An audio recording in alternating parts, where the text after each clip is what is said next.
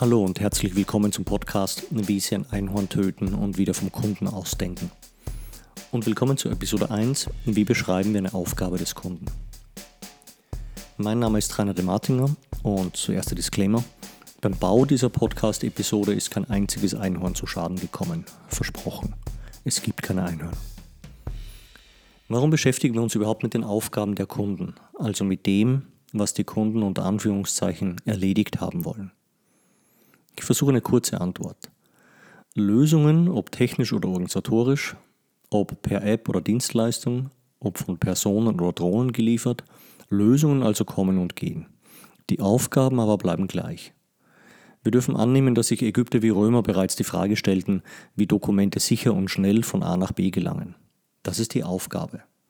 Dokumente sollen verlässlich und flott von A nach B kommen. Punkt. Das ist nicht die Lösung, nicht die Umsetzung und nicht die Aktivität. Das ist die Frage. Und die stellt sich heute genau wie vor abertausenden Jahren. Wie gelangen Dokumente sicher und schnell von A nach B? Die damalige Lösung war, berittener Bote, der halb tot vom Pferd fällt, Dokument überbracht. Die etwas zeitgemäßere Lösung mit höherer Überlebenswahrscheinlichkeit der Boten lautet Post, DHL oder UPS.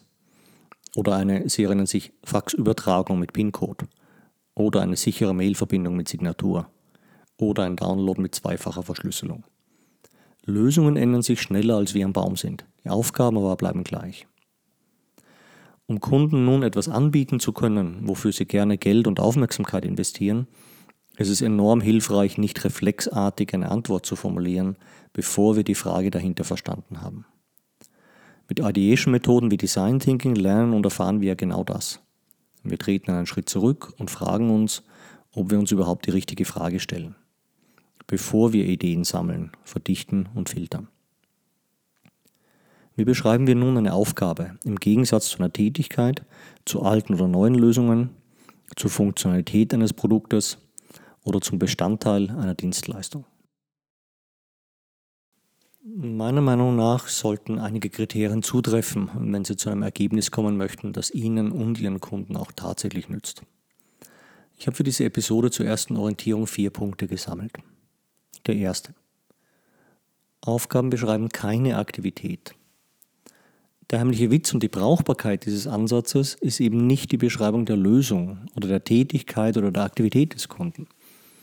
Diese drei haben nichts mit der Aufgabe zu tun und helfen Ihnen nur bedingt, wenn es darum geht, die Frage hinter der Frage zu entdecken und dafür passende Antworten zu finden. Zum Beispiel mit der Bahn nach Duisburg reisen ist eine Beschreibung meiner Aktivität. Die sagt nichts über die Frage aus und nichts über die eigentliche Aufgabe, die ich lösen möchte. Sie wissen im Moment noch nichts darüber, warum ich mit der Bahn reise, in welchem Kontext ich meine Entscheidung getroffen habe und welche Alternativen ich aus welchem Grund nicht wählte. Ich möchte entspannt von Heidelberg nach Duisburg gelangen, das ist eine Aufgabe. Noch ist keine Lösung dafür gefunden, sondern bloß die Aufgabe formuliert. Was zum zweiten Punkt führt. Aufgaben beschreiben nicht die gefundene Lösung für ein Problem. Eher früher als später bin ich überzeugt, werden Sie mit System und Struktur die funktionalen Aufgaben des Kunden, also die beobachtbaren Aufgaben des Kunden, ebenso wie die emotionalen und sozialen Aufgaben in ihre Realität übersetzen. Davon mehr in Episode 3. Der jeweilige Kontext wird dann deutlich und die Kräfte, die die Kunden zur Lösung hin oder von der Lösung wegschubsen. Dann und erst dann ist der richtige Zeitpunkt, um Lösungen zu finden und zu diskutieren, um dann Ideen zur Funktionalität oder zu Produktbestandteilen und zu den richtigen Schritten dorthin zu finden zuerst die Bahn und dann ein Taxi nehmen, um nach Duisburg zu reisen, ist die Lösung, also die Antwort.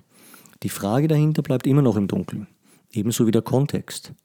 Wie sieht beispielsweise der zeitliche und finanzielle Rahmen aus? Sie verschenken gute Ansätze, wenn Sie Frage und Antwort verwechseln. Das klingt wie eine Binsenweisheit aus der Poesiealbumskategorie, ist aber in der Realität eine gern genommene Abkürzung.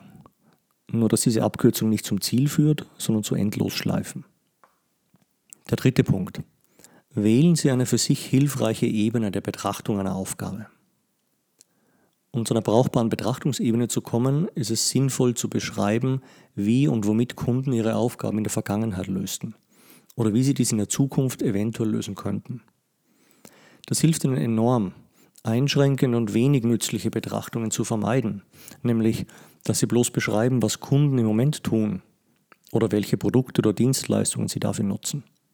Schnellere Pferde und Henry Ford, Sie kennen das. Im Wagen 11 des ICE 2216 den Platz 48 ansteuern, dabei die in letzter Minute veränderte Zugreihenfolge beachten, ist offensichtlich ein wenig zu, naja, detailliert. Und wieder zu nahe an der Lösung. Meine bisherige Lösung für die gleiche Aufgabe war mein geliebter Mini Cooper. Warum habe ich den gewählt? Und für die Lösungsfindung viel wichtiger, warum habe ich den abgewählt? Was war der jeweilige Kontext? Viel oder wenig Gepäck? Zeit gespart oder verschwendet? Andere Aufgaben oder Pläne und so weiter. Und welche konkurrierenden Lösungsangebote gab es? Der vierte Punkt. Betrachten Sie eine Aufgabe vom Ende und nicht vom Anfang her. Glauben Sie mir, es hilft Ihnen tatsächlich, die Anstrengung zu unternehmen, eine Art Zielbild zu finden. Was ist nachher besser als vorher und warum? Welches positive Bild entsteht in Ihrem Kopf, wenn Kunden ihre Aufgaben gelöst haben? Aus gutem Grund heißt der Ausdruck im englischen Original Job to be done. Die Betonung liegt auf to be done. Was ist nachher besser als vorher? Unabhängig vom gewählten Produkt und unabhängig von der in Anspruch genommenen Dienstleistung. Design Thinking Profis nennen das Customer Journey, die Kundenreise. Das ist eine Aufgabe, die der Kunde lösen möchte. Und das sind Hürden, die anfangs im Weg stehen. Und da gibt es zwischenzeitlich unterstützende und behindernde Faktoren. Und mit der Lösung am Ende wird alles gut. Wie will ich mich am Ende meiner Reise nach Duisburg sehen? Entspannt, gelangweilt, gut auf den kommenden Workshop vorbereitet, hektisch, bereit durchzustarten. Mit dem Zielbild im Kopf können Sie deutlich passendere Lösungen für meine Aufgaben und viel wichtiger für die Aufgaben Ihrer Kunden entwickeln. Zusammenfassend, Lösungen kommen und gehen. Die Aufgaben der Kunden aber bleiben gleich. Finden wir Antworten auf deren Fragen, wird unser Angebot als nützlich und wertvoll wahrgenommen.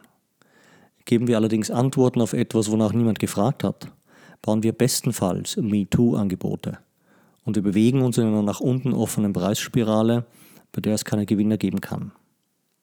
Es ist schön, dass Sie dabei waren. Die nächste Episode beschäftigt sich mit den Aufgaben der Kunden am konkreten Beispiel 10 Kit.